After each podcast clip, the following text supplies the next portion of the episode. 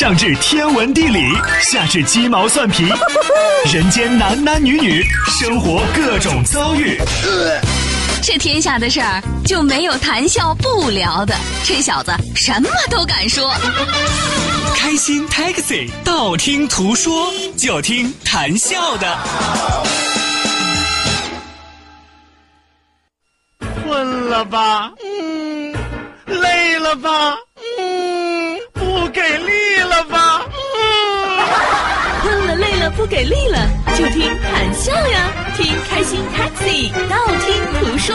生活难免苦辣咸，谈笑陪你说甘甜。开心 Taxi，道听途说。FM 九十二点六，谈笑为你而说。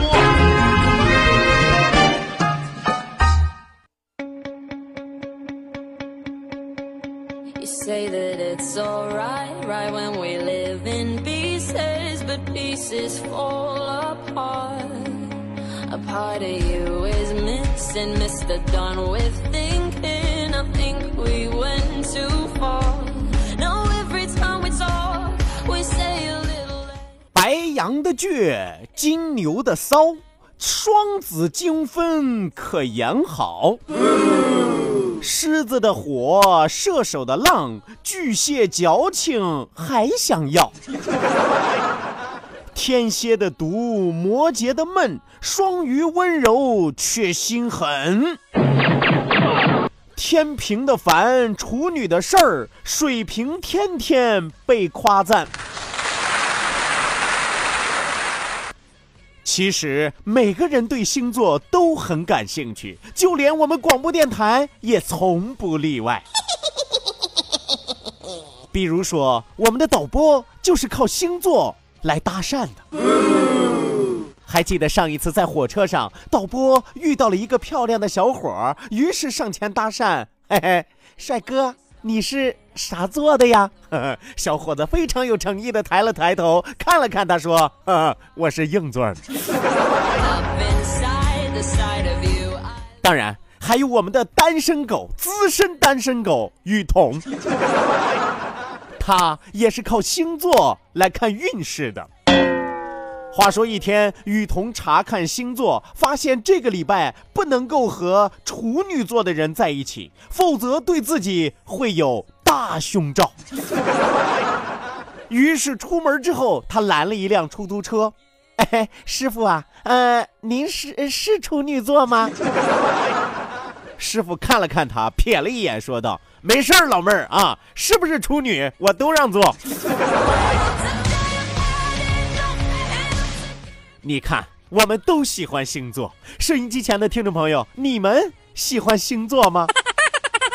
我就问你们一句：处女座你们爱不爱？我可以非常负责任的告诉大家，我就是处女座，爱我的请举手。爱我的请举手，不爱我的快走。爱我的永远是朋友。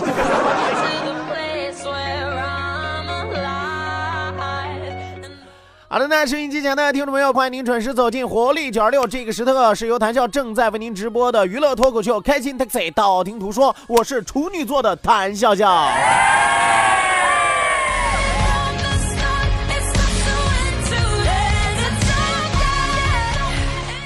是吧？这两年啊，也不知道怎么搞的啊。有的朋友说这是外来文化入侵啊，还有的人说这是崇洋媚外，是吧？啊，不管怎么说啊，反正现在很多人都特别特别相信星座，是吧？是吧？现在都看星座，是吧？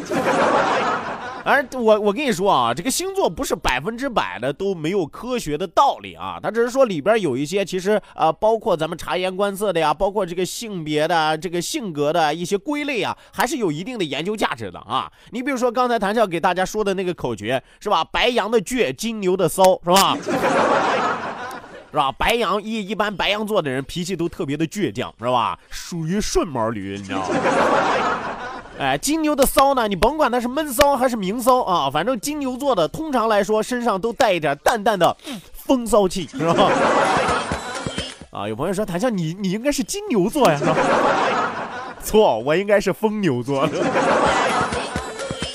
双子精分可言好，什么意思呢？就是说一般双子座的人啊，精神分裂，你知道吗？双重性格，他都双子了嘛，是吧？一个人体内有俩人是吧？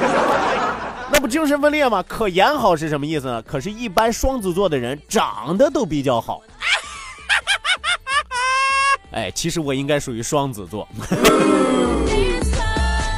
狮子的火，射手的浪啊，什么意思呢？一般狮子座的脾气都比较火爆一些啊，脾气比较大，是吧？跟咱们中国十二生肖里边属虎的有点像，是吧？狮虎同类嘛，是吧？射手的浪啊，一般射手座的人啊比较浪气一些，是吧？哎，大海划船不靠桨，靠什么？靠浪啊，是吧？浪我就不用解释了啊，和骚浪有一有的一拼啊。巨蟹矫情还想要是吧？巨蟹呢，一般巨蟹座的人比较矫情啊，嘴上说不要，但身体很诚实，是吧？天蝎的毒，摩羯的闷，双鱼温柔却心狠，什么意思呢？一般说天蝎啊，这个心肠啊，毒呢怎么说呢？你也可以说他是歹毒啊，也可以说人家这个呃比较下得去手啊。摩羯呢，摩羯座就有点闷啊，闷是属于什么呢？就是呃不太爱说话，不太爱交流啊。当然有的摩羯座可能也带点骚啊，但他绝对是闷骚，是吧？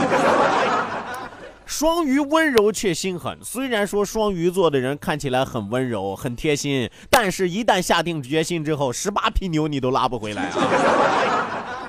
天平的烦是处女的事儿，水瓶天天被夸赞，啥意思呢？天平座这个人呐，有的时候你会觉得天平座稍微有点烦人啊，你你你也不知道为什么啊，就是莫名的有点烦他，是吧？啊，我都怀疑雨桐可能是天平的，你知道。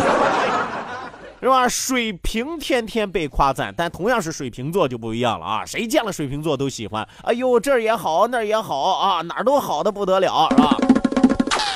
处女的事儿呢？啊，什么意思呢？就处女处女座的人啊，一般都事儿事儿，一天到晚净事儿啊，不是身体有洁癖，就是思想有洁癖啊，不是这个看不惯，就是那个看不惯啊，要不然就是啊，完美综合症，是吧？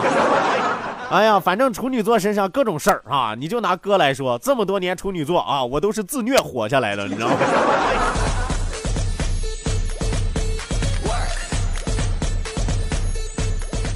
所以说，这就是谭笑和大家说的关于十二星座的口诀啊！当然，也可能说的对啊，也可能说的很对，是吧？怎么办呢？不管你承认还是不承认，我都希望你能够对号入座的对一对，是吧？如果说我说的对，给我鼓鼓掌；如果说我说的不对啊，你可以跺跺脚吧。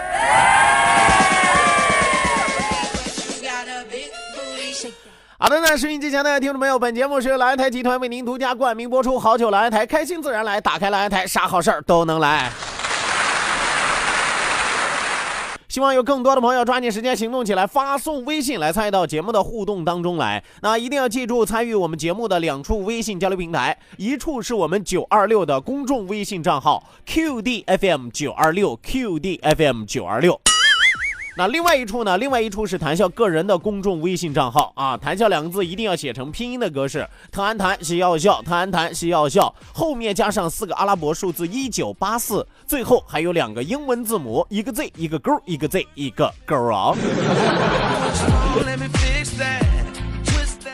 好了，那网络收听我们的节目，欢迎您手机下载蜻蜓 FM，搜索青岛西海岸城市生活广播，或者直接关注我们九二六的公众微信账号 QDFM 九二六，正在为您同步直播。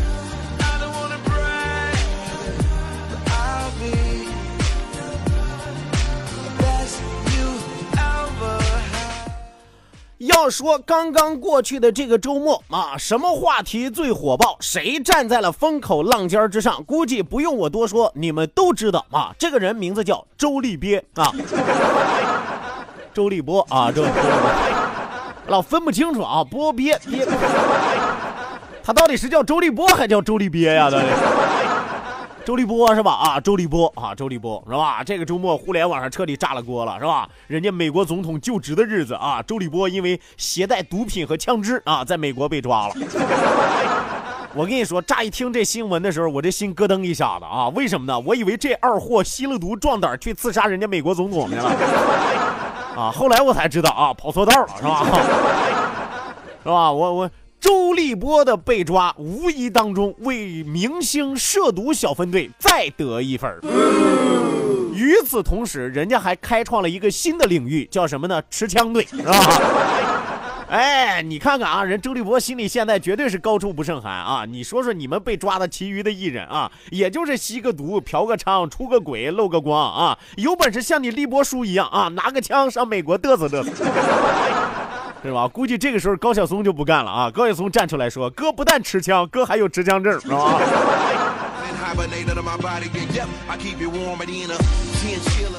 我们说这周立波被抓了之后啊，谭笑就赶紧要算算啊，算啥呢？得关这个货多少年是吧？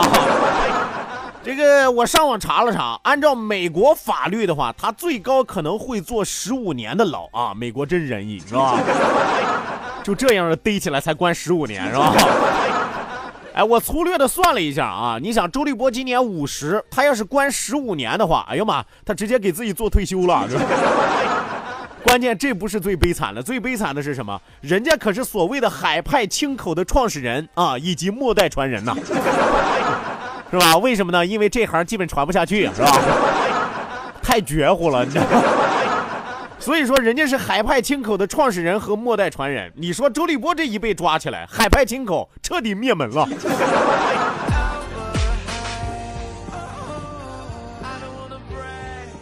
啊，有朋友说说谭笑，你说这周立波被抓了啊，一水的负面新闻啊，到底有啥意义？你真是说错了。周立波一抓之后，我突然翻呢看到了这条新闻带来的正面效应。什么正面效应？中国有句老话叫“立波有难，八方点赞”，是吧？你看这件事是不是无形当中证明了咱们中国人民的心多么的齐啊？哎，不瞒你们说，哎，我翻遍了所有相关的什么微博评论呀，啊，什么网上留言呀，什么朋友圈啊，那叫好声一片呀，那是。你想找一个支持周立波的太难了，啊，简直比中五百万都难，你知道吗？作为一个喜剧演员，是吧？你人人人家周立波，你甭管人家演那玩意儿到底搞笑不搞笑啊。作为一个啊喜剧演员啊，我觉得周立波这一次啊是逗得人们发笑的最狠的一次，也是逗得人笑的最多的一次。所以说我决定啊，为周立波这一次的义举和在文艺创作上付出的无形的贡献给出点赞。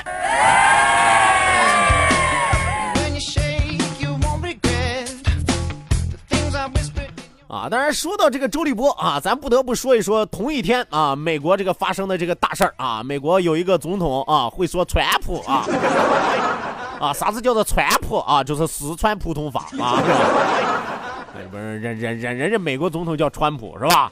啊，据说这个川普上台之后啊，会做很多对中国影响很大的事儿。我一直在琢磨啊，你说川普这老头上去之后，他到底会做什么事儿对中国影响很大？他第一件事儿准备做什么？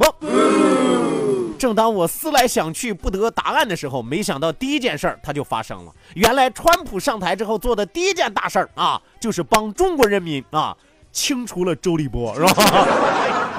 直接给逮起来了呀！哎呦。这还是第一次明星被抓之后，微博、微信上一片普天同庆的氛围啊！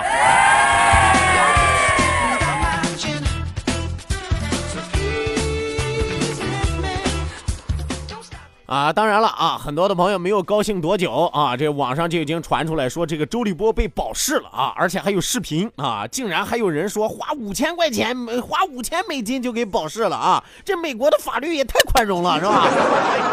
哎呀，我们集体，我们所有的网民准备集体问一问美国政府，我们能不能多花点钱啊，多关他点儿啊？这咋能给放出来了呢？是吧？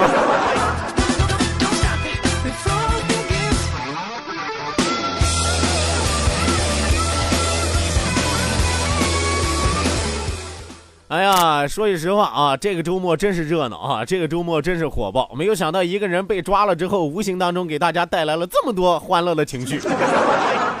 所以说，从这个点上，咱真得好好的谢谢周立波，呃，周立波是吧？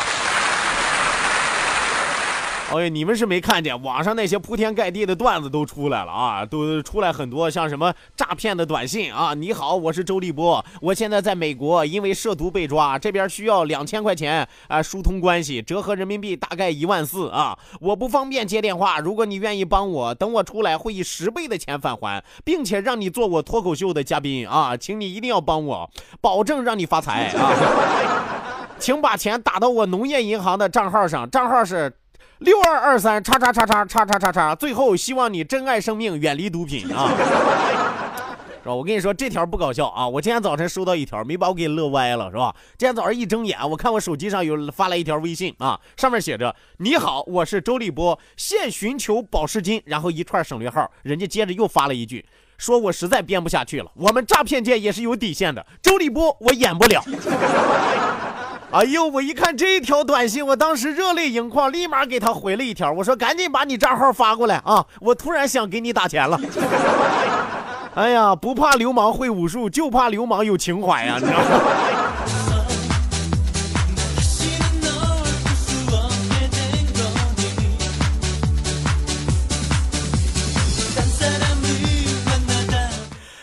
说一说笑一笑，不说不笑不热闹，笑一笑咱们就十年少啊！马上为您送出咱们今天中午第一时段道听途说，打开历史的书，点亮信念的灯。道，万法自然；听，天下大观；图，风雨无阻；说，说说说说说什么呀？到底说什么？我哪知道？听谈笑的呀，说谈笑风生，道听途说，说说道听途说。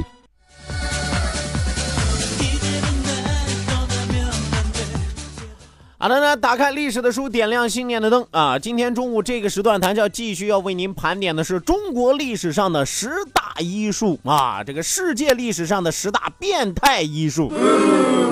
哎，我们说为什么这医术还有变态和不变态之分啊？我们说这个技术水平啊，这个人类的对人体的认知程度啊，还没有达到一定程度的时候，所以说就会出现一些偏颇啊，就会走一些歪门邪道啊，在人的身上啊行使着非人的这种手术，是吧？今天咱们要说的这一个十大变态医术，可能听完了之后会让你有点腚疼。啊，但是没有办法，这确实是真实存在的，而且据说在当时大为推广啊。什么呢？什么病呢？先和什么病有关系呢？十男九痔，十人九痔，没错，痔疮。今天咱们要说的这个呢，是用电热烙铁啊，是用热烙铁治疗痔疮啊，什么意思呢？这个热烙铁是什么？就把烙铁把把把这个烙铁是吧，烫红了之后啊，给你摁到痔疮。哎呀，我坐不住了！哎呦，我天爷嘞！先和大家来说一说这个什么叫做痔疮啊？其实它的学名叫做痔啊，它只有一个痔字啊。呃，痔呢是一种位于肛门部位的常见疾病啊，任何年龄都有可能发病啊。有朋友说我刚出生啊，先天性痔疮是吧？啊，有朋友说我都九十九了啊，老年性痔疮是吧？啊，有朋友说我都不在了啊，阴魂不散的痔疮是吧？啊，但随着年龄的增长呢，发病率是逐渐的增高啊。在中国呢，痔是最常见的肛肠疾病。所以说民间有很多的说法，像什么十男九痔啊、十女十痔啊等等这样的说法啊。你说男人和女人之间的仇恨永远没完没了，是吧？这边女的说十男九痔，那边男的说十女十痔啊，是吧？那么在美国，据说痔的发病率为百分之五啊，这个比例还是很高的。我们说关于痔的病因呢，主要有两种学说啊。首先一种呢叫做静脉曲张学说，认为这个痣呢是直肠下段的黏膜下和这个钢管的皮肤下的静脉从血从淤血扩张和曲曲所形成的静脉团儿啊。所以说白了就是一些血管啊组成的血管团儿。呃，然而目前广为接受的理论是什么呢？是这个钢垫下移学说啊，什么意思呢？就是认为啊，这个痔疮原本是钢管部位正常的这个解剖结构啊，你可听明白了啊？这个钢管不是无缝有缝钢管啊，肛门的肛啊，钢管啊，啊，他认为啊，这是钢管部位正常的解剖结构啊，也就是血管垫儿。呃，是齿状线以及以上的一点五厘米的环状海绵样的组织带。那么，只有肛垫组织发生异常，并且合并有并发症的时候，才能称之为痔，才需要治疗。那么治疗的目的是为了解除症状，而非消除肢体啊。所以说，我和大家经常会说啊，以及得过这种病的朋友都知道，痔疮其实很难除根儿，你知道吧？哎，它只能缓解。当然，缓解完了之后，做完了手术之后，你得管住自己的口，为什么呢？这吧？进口欲啊，才能够治肛门，上下一通百通啊。啊，所以说才能够治疗啊。那么，呃，治的诱发原因有很多啊，其中像什么便秘啊、长期饮酒啊、进食大量刺激性的食物啊和久坐久立啊，都是主要的原因啊。你比如说我们这个行业久坐嘛，是吧？啊，出租车行业是吧？还这还还有这个呃商场的导购员，他们是属于久立，是吧？哎，还有那些愿意喝酒的、抽烟的，是吧？呃，愿意吃辛辣食物的呀，或者说长期有便秘的呀，等等等等啊，都是痔疮的易发群体。那么我们今天和大家说完了痔疮之后啊，不是要给大家普及这个科学知识啊，主要是为了告诉你这个病到底是个什么病，那么咱们才能引出咱们的热烙铁治疗痔疮啊，热烙铁是吧？我们说痔疮手术是一个特别特别痛苦的过程。现代的医学手术的医生通过切口排干痔疮内的血液，然后将切口消毒处理啊，这是现在的医学嘛？你上肛肠科看看，但凡是做过痔疮手术的，是吧？基本上在路上走的，还有在病房里的，那都在病房里没有躺着的啊，因为痔痔疮手术你躺不了，你只能趴着，是吧？哎，在走廊上走路的，没有说直挺挺的啊，一般都是撅着腚，是吧？呃，但是在古代呢，并没有昂贵的止痛药和先进的电子机械设备。古代的医生怎么办呢？古代的医生特别的心狠手辣啊，通常使用一个炽热的扁平的烙铁啊，就是把它烫红了之后，来灼烧患者的痔疮啊，往上一放，滋滋冒油啊，